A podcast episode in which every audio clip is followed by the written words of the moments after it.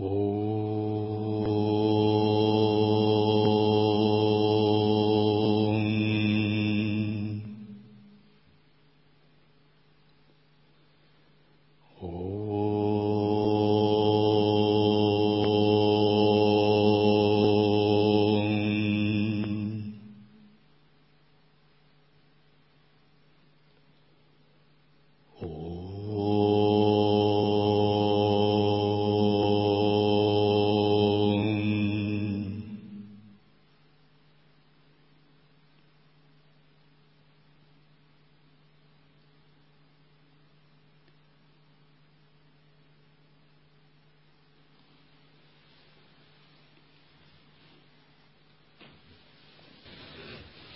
Наставление с вами Шивананда.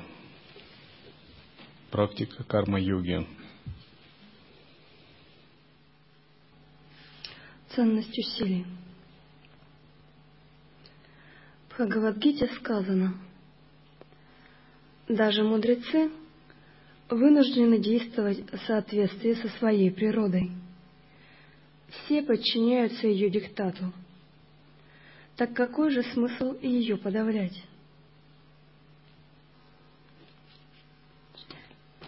Что здесь имеется в виду под природой?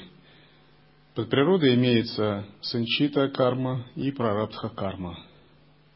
Например, благодаря прарабдха карме кто-то женщина, а кто-то мужчина. И что бы вы ни делали, это так. Или благодаря прарабдха карме кто-то умеет играть на музыкальных инструментах, кто-то петь, а кто-то строить. Но практикующие отличаются от обычных людей тем, что они эту природу усмиряют, очищают и направляют в нужную сторону. Мы учитываем природу карм, нас составляющих, однако нельзя сказать, что мы миримся с ними или потакаем им. Мы их шлифуем и тренируем. И ученик лай-йоги – это тот, кто непрерывно себя шлифует – тренирует с тем, чтобы направить свою карму в нужном направлении. Потому что если ее не шлифовать и не тренировать и оставить как есть, она будет приводить к тому, что мы будем совершать просто кармические действия – На высших стадиях учения Анутара Тантры действительно есть такой принцип, который так и называется – оставить все как есть. Он предполагает, что если реализовано недвойственное состояние, то можно больше не работать ни с кармой, ни с природой, не шлифовать ее, не тренировать, а просто позволить ей действовать естественно, спонтанно, так, как ей нравится – потому что ум безупречно поглощен в воззрение, и само воззрение является лучшим шлифовальщиком, тренировальщиком и сублиматором. И само воззрение всю эту карму естественно захватывает из каналов, из ума и растворяет. Все самосвобождается легко, спонтанно и естественно.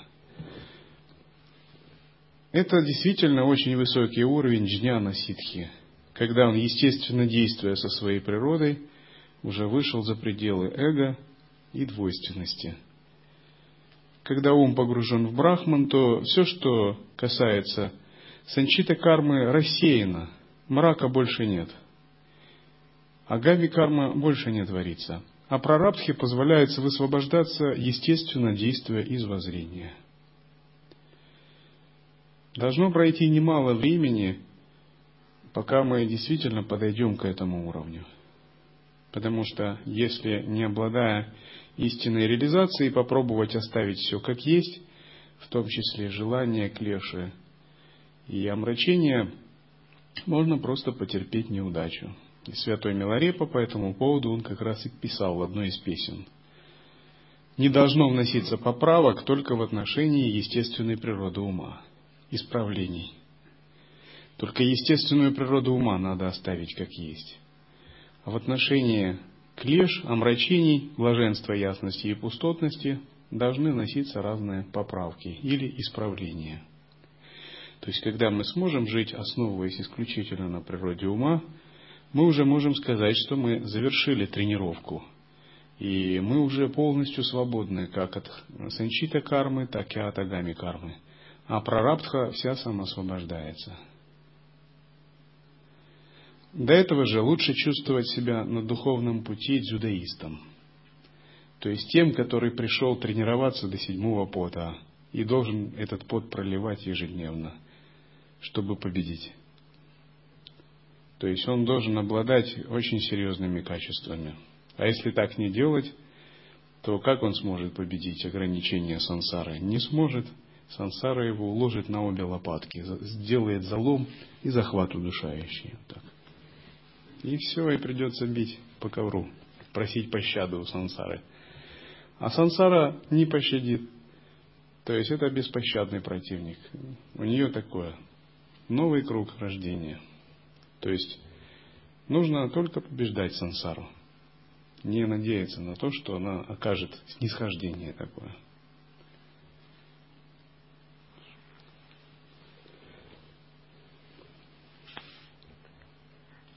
Это тем более относится к невежественным людям, которые не умеют контролировать свою природу. Но если бы все люди действовали исключительно в соответствии со своей природой, тогда не могло бы быть и речи о свободе воли или выборе. Пурушартхи. Кроме природы и кармы у нас всегда есть свобода воли. Она называется Пурушартха – Артха означает э, проявление, цветение, а Пуруш означает душа. То есть воля – это проявление нашей души, дживы.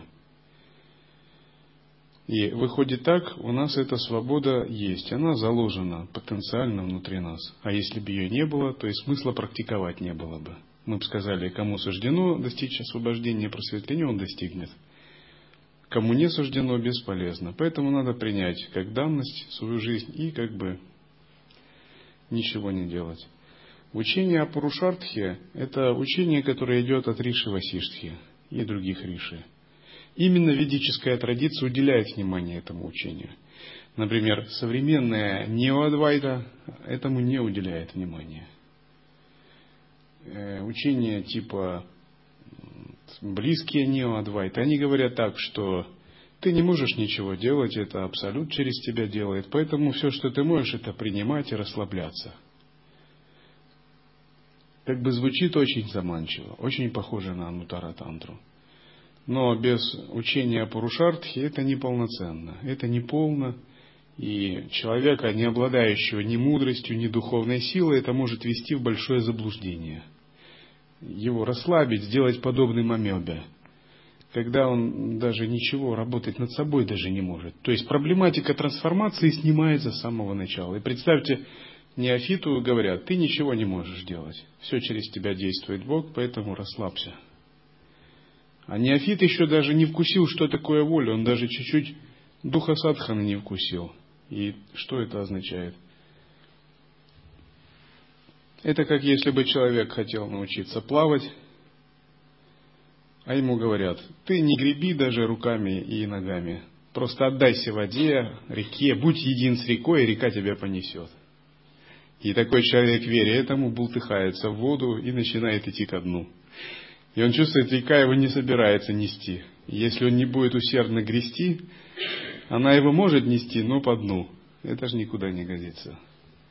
И Риши говорили однозначно, есть свобода воли, и нужно развивать волю. Нужно работать с волей. Воля – это божественная сила, Ичха-шакти. И в дживе она проявляется как пурушартха, свобода проявления. В этом случае наставления священных писаний, направляющие людей на праведный путь, потеряли бы всякий смысл – в следующем стихе Кришна призывает Арджуну воспользоваться свободой воли и подняться над рагадвешей, симпатиями и антипатиями. Привязанность и отвращение к объектам чувств находятся в самих чувствах. Не попадай под их влияние, ибо они уведут тебя с пути. Избавиться от симпатий и антипатий – значит победить свою природу, стать ее хозяином. И вот ученик лай-йоги должен работать над собой, чтобы избавляться как от излишних симпатий, так и от антипатий. То есть надо всех рассматривать равностно, в чистом видении, вот так примерно. Наша природа такова, что с кем-то у нас резонирует канал и возникает симпатия, а с другим, наоборот, резонируют какие-то другие каналы, и возникает антипатия. И мы думаем, вот этот человек, с ним здорово так общаться, а этого просто терпеть не могу рядом. Но это и есть проявление нашей природы. И вот когда мы действуем так, это мы, значит, мы похожи на мирских людей. А вот когда вы перебарываете свою природу и работаете с ней – вы в том, кому есть антипатия, видите чистые качества и чистые черты. И возникает как бы противоположная симпатия, которая ее уравновешивает, и ровные отношения. А с тем, кому есть симпатия, вы зарождаете такое ровное, самосвобожденное состояние, которое не перерастает привязанность. И все для вас становится равностно, Равностно означает, все рассматривается в чистом видении. Мы больше не судим, основываясь на своих таких доморощенных оценках. Мы смотрим по-настоящему глазами Дхармы. Мы не обращаем внимания на оболочку, на внешнее проявление, на нынешнюю карму. Мы как бы заглядываем в суть души человека –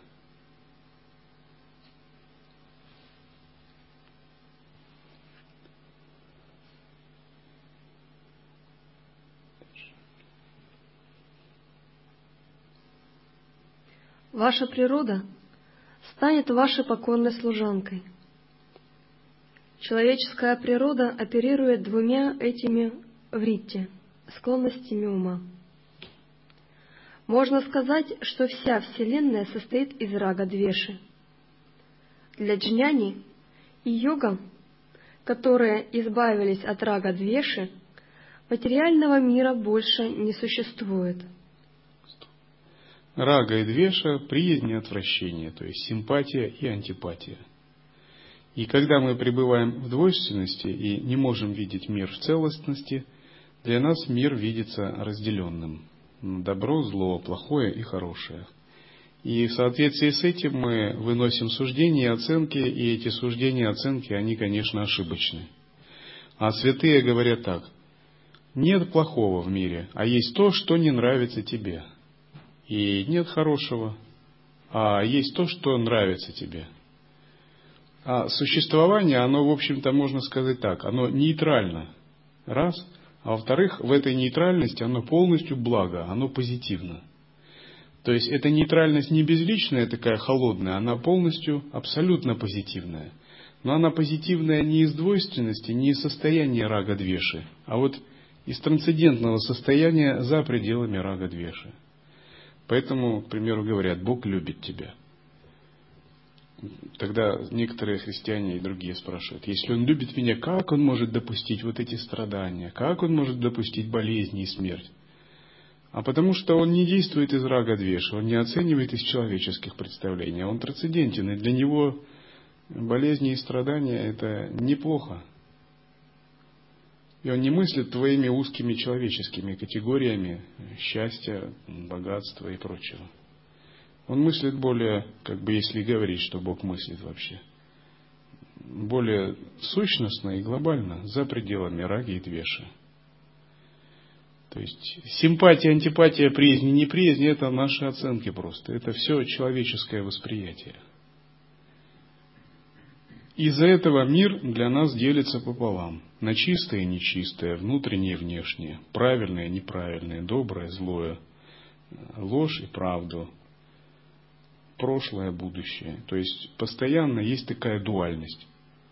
Эта дуальность на самом деле не существует. То есть если она существует, то только в наших мозгах. И по мере того, как мы освобождаемся от оценок, и наша симпатия, антипатия уходит, то и дуальность тоже уходит. И мы начинаем воспринимать мир целостно, как ади-бинду, единую сферу. И когда воспринимаешь мир целостно, больше нет тех ни страданий, ни алчных привязанностей, которые были раньше. Если раньше наше мышление двойственное было, и мы действовали или вот так, или вот так, то сейчас в состоянии целостности мы действуем примерно так. И так, и так, по-любому. Мы все принимаем. Иногда практикующие миряне пишут такие письма. У нас в дхармоцентре произошел раскол. Одна группа хочет так заниматься, а другая так. Просим нас рассудить, и они намерены как бы там, чуть ли не воевать. А я говорю, да никаких проблем нет. Хотите так, можно так, другие могут так. А в чем, собственно, разница? Можно две группы сделать. Чем больше будет, тем лучше. Все нормально. В абсолюте есть все это многообразие и цветение. Главное, чтобы дух Дхармы существовал. Или одни говорят, мы хотим сделать ведическое поселение там, а другие там. Надо выбрать. Одни говорят, там плохо, а там хорошо, а другие думают наоборот. Я думаю, нет проблем. Если вы можете, вы можете делать и там, и там. И там, и там хорошо. Никаких проблем нет.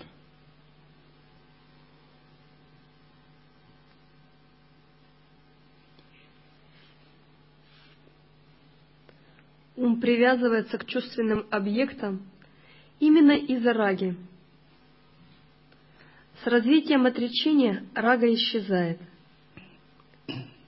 Невежественный человек является рабом раги и двеши, и потому беспомощен, как соломинка в океане сансары.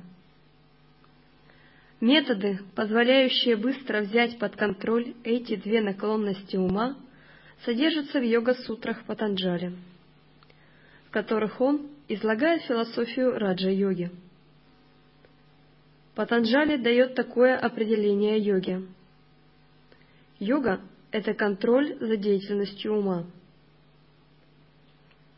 Патанджали также призывает к воспользоваться свободой воли, успокоить ум, взять под контроль свою природу и достичь каевая мокши – полной свободы и независимости. Итак, рага – это привязанность. Но это не только привязанность к внешним объектам, а привязанность как сущность жизни, как таковая.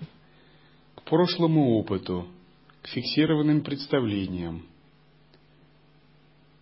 к эмоциональным оценкам, к определенному типу еды, э, к определенному стереотипу поведения – к собственной личности и эго, конкретному виду служения, конкретному ходу мышления, теориям и доктринам. Все это многообразные формы раги. И практикующий он тренирует свой ум так, чтобы избавляться от раги. И здесь говорится, что по мере отречения рага ослабляется – Отречение означает, что мы обесцениваем ум, который хочет привязаться. Но ум – это такое существо, которое всегда желает иметь какой-то позитивный объект. Если мы просто подавим ум отречением, то он все равно будет не удовлетворен. И правильный способ отречения, когда мы направляем ум на позитивный объект, на Бога, на Абсолют – то есть ум не надо заставлять отрекаться, а ему надо дать привязаться к самому высшему, трансцендентному объекту.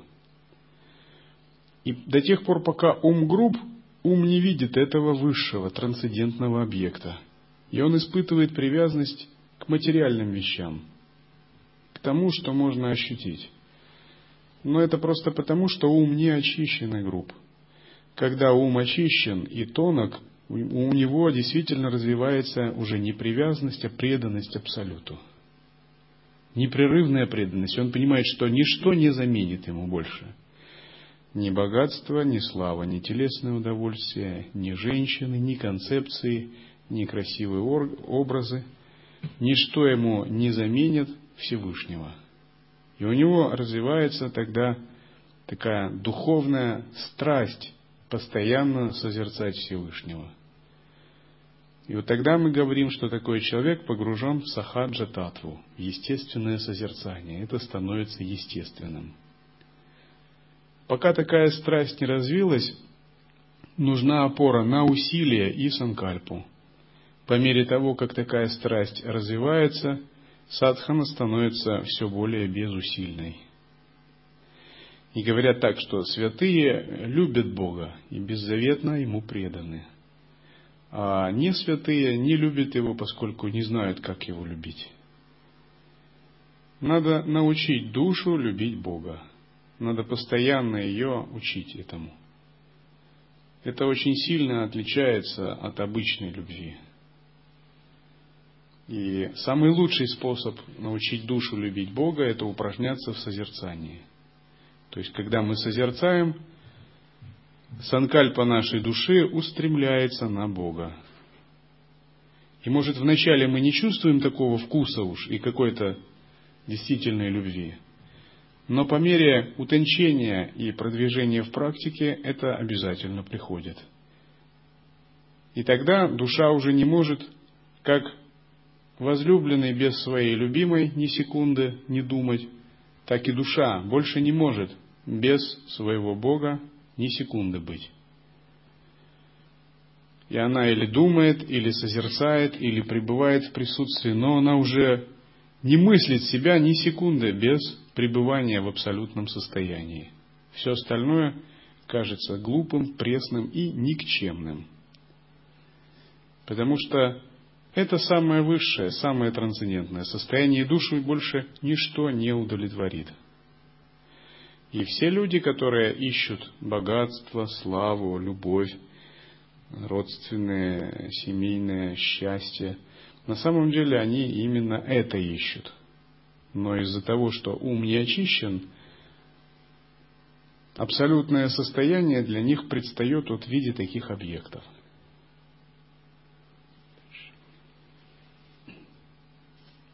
Он не говорит. Природа очень могущественна, так что оставайтесь ее рабом и не высовывайся. Какой смысл бороться и что-то практиковать? Его йога – это точная наука. Он предписывает конкретные, позитивные, точные и эффективные методы для обретения контроля над своей природой. Патанджали наставляет «Обуздай вритте и обрети покой в своей сварупе, истинной сущности, и тогда все силы природы подчинятся тебе». Мудрец Васиштха также призывал Шрираму воспользоваться свободой воли. Рага заставляет человека любить чувственные объекты, а Двеша – ненавидеть их. Тот, кто поднялся выше симпатии и антипатии, любви и ненависти, привязанности и отвращения, больше не связан своей природой – и в истории было много мудрецов, которые демонстрировали такую несвязанность рагой и двешей. Жил один Риши, у которого была очень красивая супруга. И однажды мимо проезжал царь. И когда царь увидел этого брахмана Риши, что у него такая красивая супруга, он решил ее увести к себе во дворец. Поскольку цари всегда отличались таким своевольным нравом.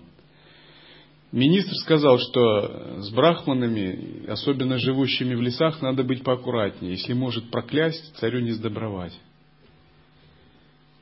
И царь подумал, ну тогда надо проверить его. Если он истинный брахман, то он не должен быть привязан к своей жене, потому что я слышал, что истинные джняне все видят одинаково, и для них горе и радость все одно.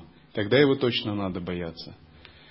А если он разгневается, возмутится и бросится ее защищать, значит он нереализованный, значит можно смело забирать и не бояться проклятия.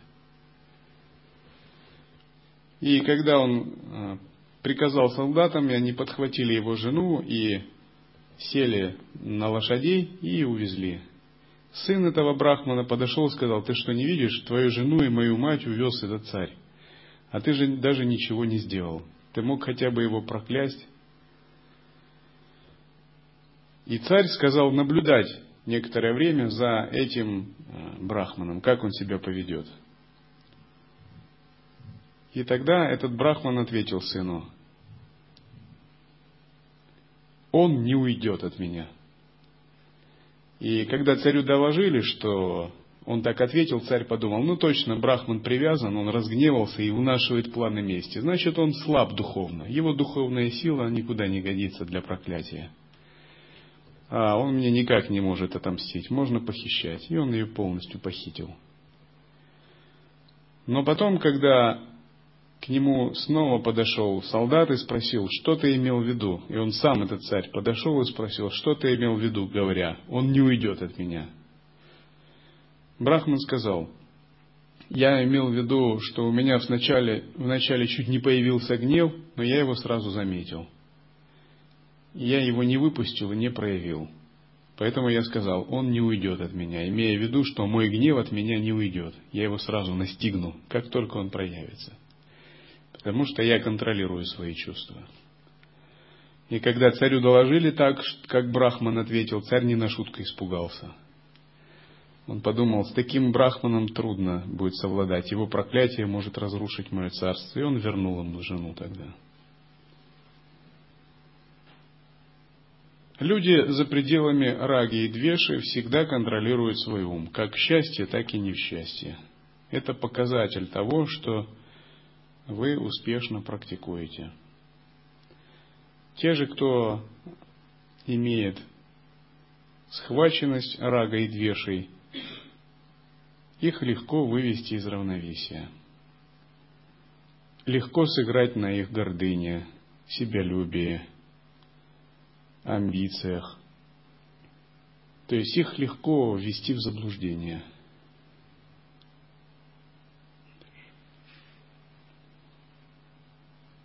Ему открывается суть священных писаний. Его ум чист. Тот же, кто находится под влиянием рага-двеши, нечист умом и не способен понять смысл шастр. Он пренебрегает своими обязанностями и хватается за чужие, ибо его ум пребывает в заблуждении. Арага и Двеша — серьезные препятствия на духовном пути. Они подобны грабителям с большой дороги.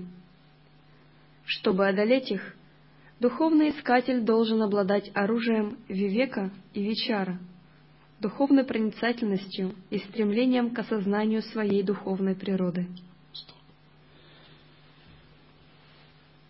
Каждый день, который начинается, он подобен дороге. Это как вам надо из одного пункта дойти до другого через некоторое время. И часто на этой дороге бывают разбойники Рага и Двеша. Если у вас нет оружия, вивеки и джняны, вичары, то эти разбойники вас грабят – то есть, если вы захватились эмоциями, если были проявлены симпатии антипатии, то вы к концу дня считаете, вы ограблены такими разбойниками. Почему? Потому что вы не запаслись хорошим оружием, вивеки и вичара. И напротив, если оно у вас есть, вы легко отражаете атаки этих разбойников.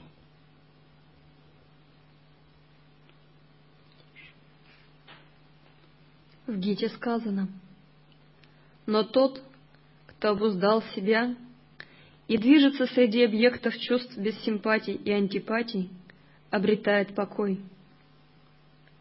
Итак, я прояснил дилемму, с которой сталкиваются люди. Направь свою свободную волю на то, чтобы избавиться от драги и двеши и обрети умиротворение. Твоя природа станет твоей послушной служанкой. Совершай садхану. Такова твоя обязанность. Ты родился человеком, чтобы достичь высшей цели. Все действия, которые якобы совершаем мы, в действительности производятся гунами.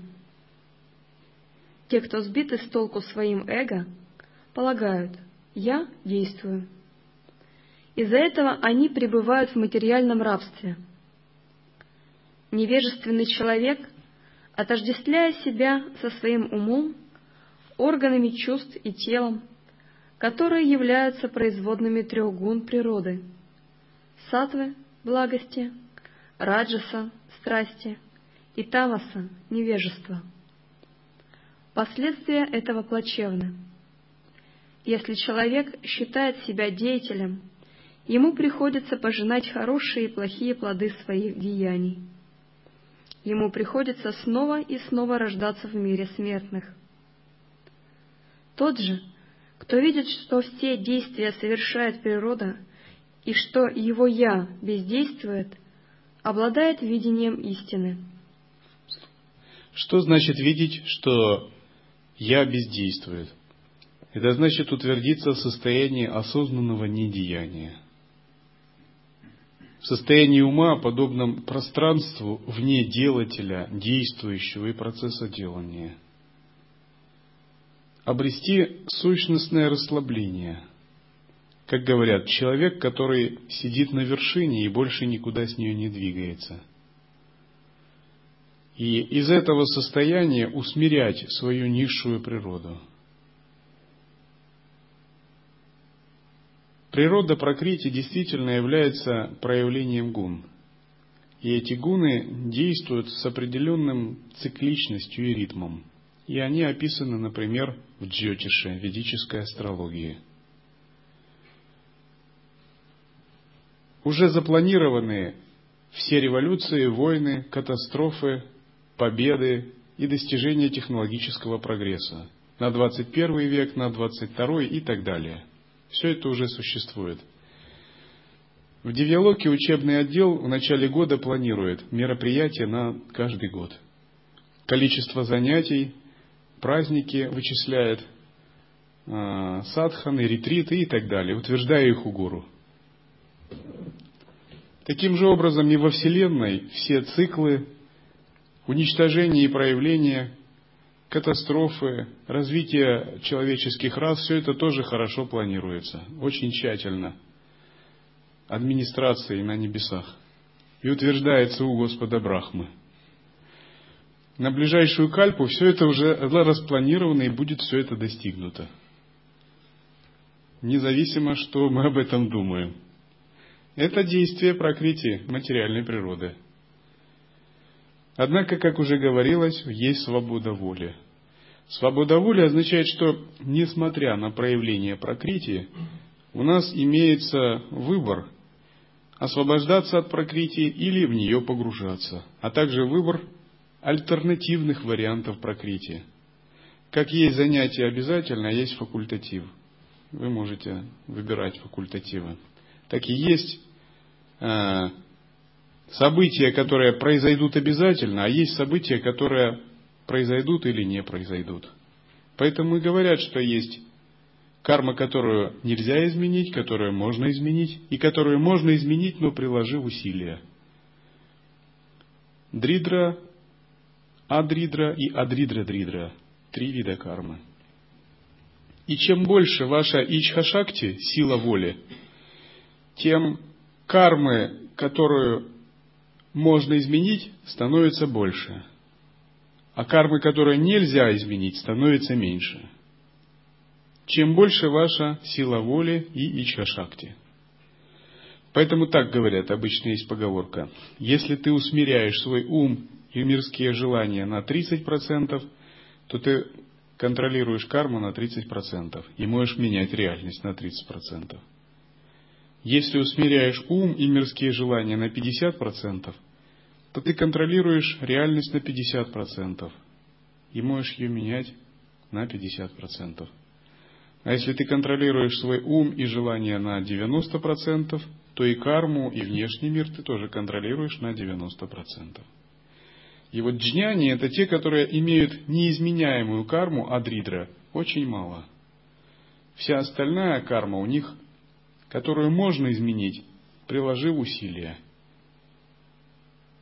И поэтому говорят, что джняни живут в управляемой реальности, вселенных, управляемых разумом, в чистых странах, в мандалах. То же самое боги, ситхи. Чем выше духовный уровень, тем меньше у него кармы, которую он не может изменить. И тем больше кармических обстоятельств, то есть энергии прокрити, которая разворачивается согласно воле Творца, которую можно менять.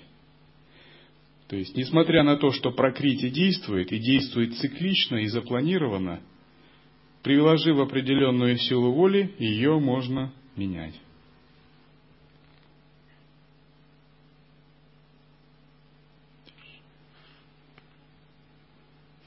Мудрый человек, который знает о трех гунах и их функциях и понимает, что весь мир — это взаимодействие разных гун, ни к чему не привязывается. Он отделяет себя от тела, ума и органов чувств и занимает позицию наблюдателя, сознавая себя чистым «я», атманом. Такой человек думает, видя, слыша, осязая, разговаривая, отдавая, беря, открывая и закрывая глаза, я ничего не делаю. Все это делают индрии, органы чувств. Я отличен от своих индрий. Мои чувства взаимодействуют с чувствами других. На меня это нисколько не влияет. Я не имею к этому отношения. Таково видение и понимание джняни. Он избегает оков кармы и покидает колесо рождений и смертей. Действие и бездействие. Кришна говорит, что есть действие и что бездействие. Даже мудрецы затрудняются дать ответ на этот вопрос. Я открою тебе тайны действия, зная которые ты освободишься от зла. Необходимо различать действия, незаконные действия и бездействие. Воистину, пути деяния покрыты мраком. Кто видит бездействие в действии и действие в бездействии, тот мудрец среди людей. И даже занятый самой разнообразной деятельностью, он пребывает в покое. Обычно люди думают, что действие подразумевает какие-то телодвижения, а бездействие — сидение на месте.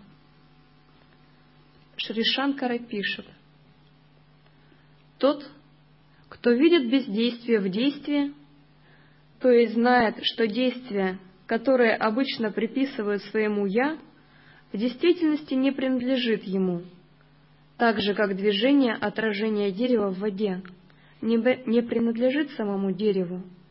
И кто видит действие в бездействии, ибо бездействие ума и тела также ложно приписывается своему «я», только тот способен осознать природу действия и бездействия и является мудрецом среди людей.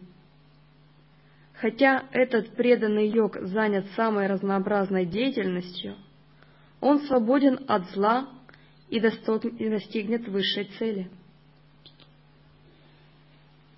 Действие – это проявление энергии, это пурушартха, это определенное э, врити, колебание.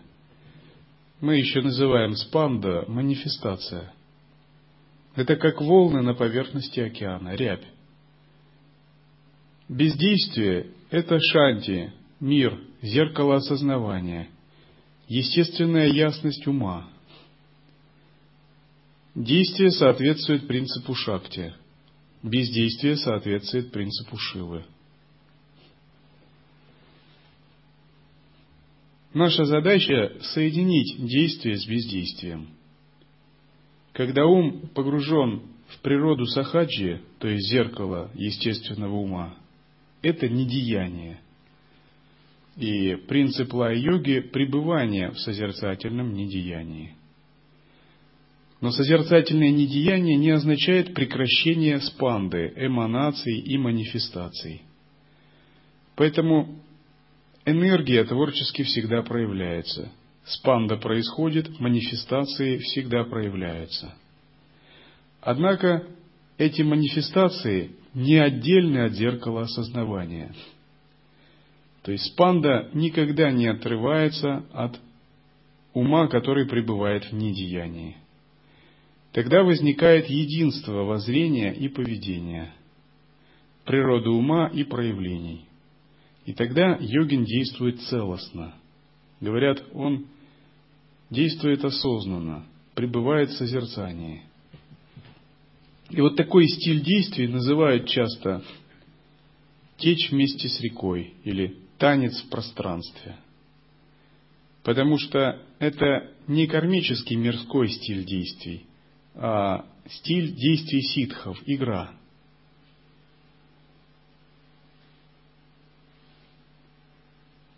Сараха описывает э, женщину-гуру, у которой он учился. И когда она была лучницей и делала стрелы, он увидел, как точно, целостно и концентрированно она выполняет свою работу. Ее ум ни на секунду не отвлекался не делает ни одного лишнего движения. И она была, это женщина ситха, которая обучала Сараху, Дакини. И она была постоянно погружена в созерцательное присутствие. И он увидел, что так может действовать только мастер, хотя она выглядела как обычная женщина, выдавала себя за обычную женщину на рынке. Но поскольку он сам был созерцателем, он понял, что обычные люди так не могут действовать. Это совершенная целостность в действии.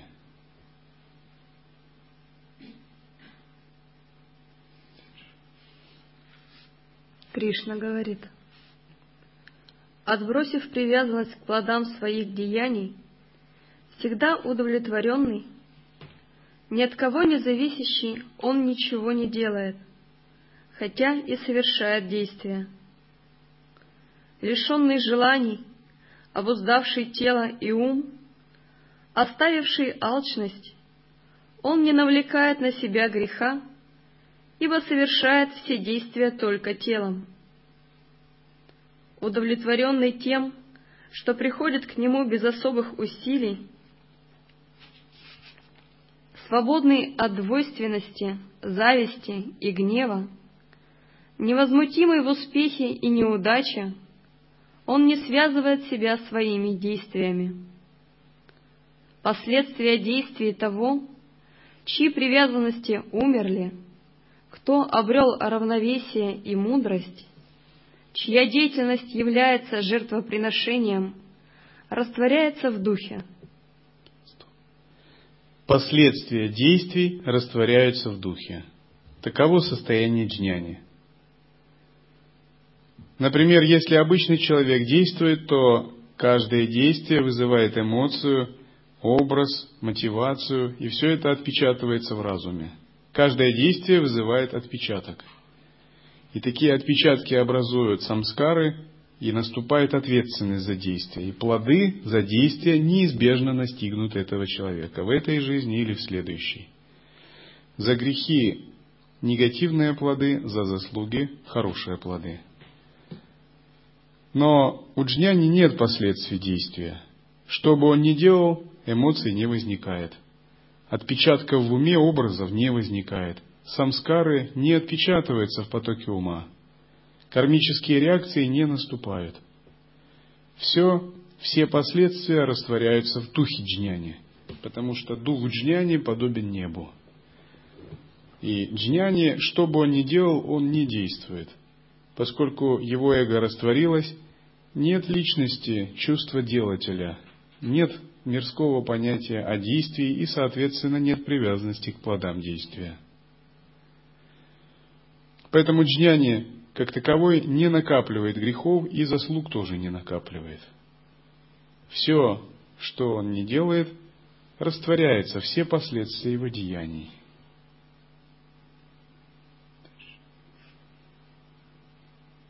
Ибо его подношение духовны, духовно возливаемое на духовный огонь масла, и совершается сие подношение духовным существом. К духу он отойдет – тот, кто во всех своих делах думает о духе. Тот, кто отрекся от деятельности посредством йоги, кто избавился от сомнений с помощью мудрости, кто подчиняется высшему «Я», не несет ответственности за свои поступки, о Арджуна. Когда наступит освобождение? оно наступит, когда для нас исчезнут кармические реакции, и мы не будем нести кармическую ответственность за любые поступки тела, речи и ума.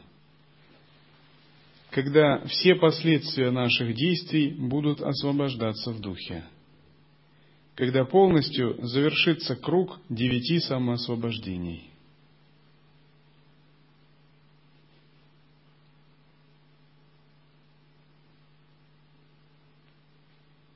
Когда круг девяти самоосвобождений закрывается, завершается, это знак того, что агами карма больше не накапливается, а санчит, прара... санчит карма исчерпалась. Тогда остается только прарабдха. И приложив большую или малую волю к прарабдхе, мы ее также исчерпываем. И тогда все то, что составляло наши кармы, представляет собой энергию, подобную украшениям. Энергия, подобная украшениям, означает, что наши элементы, клеши, самскары и васаны, превращаются в чистую энергию мудростей. И эта энергия мудростей украшает наше «я», она не исчезает. Она манифестируется подобно радужному голову, подобно иконописной расцветке вокруг нас, подобно божественному узору, вокруг сущности нашего сознания, так как это мы видим на иконописных изображениях. На иконописных изображениях вокруг тела каждого святого, божества и ситха изображены радужные разводы, орнамент, узоры. Эти узоры, орнаменты, радужные разводы представляют собой манифестацию энергии ситхов и богов – которые теперь полностью очищены, усмирены, введены в мандалу естественного состояния и представляют собой украшение. То есть энергия не исчезла, она проявляется, но ее качество совершенно другое.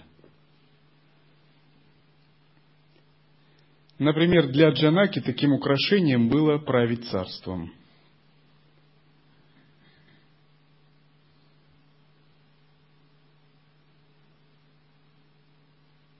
Для Дататрии таким украшением были спонтанные различные поступки, помогающие освобождать умы учеников от двойственности.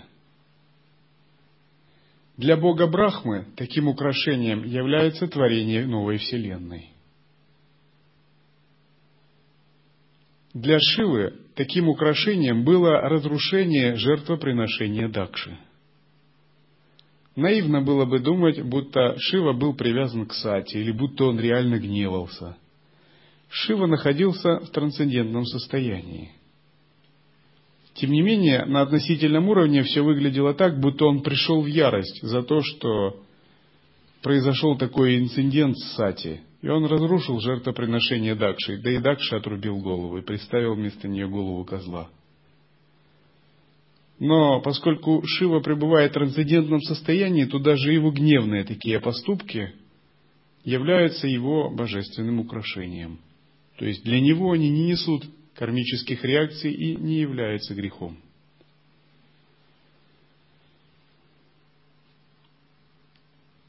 Вишну обманул Асуров, приняв образ Махини Мурти, обольстительной юной девушки – которая увела нектар у асуров. Когда произошло пахтание океана, и боги добывали амриту, нектар бессмертия.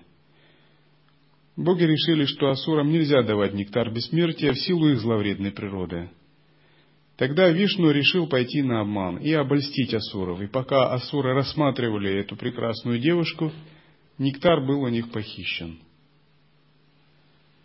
Для Вишну это не являлось греховным или кармическим деянием. Это также было украшением его естественной природы.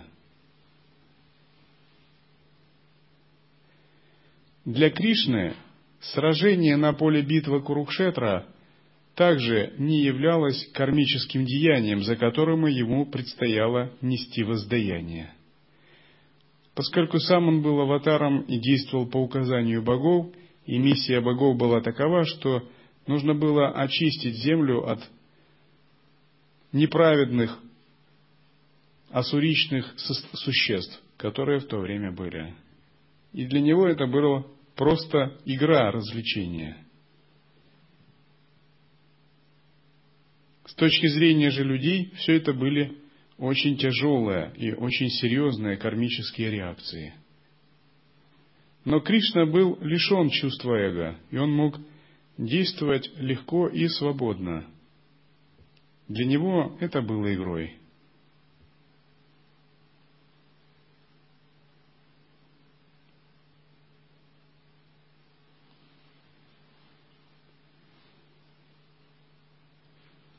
Oh.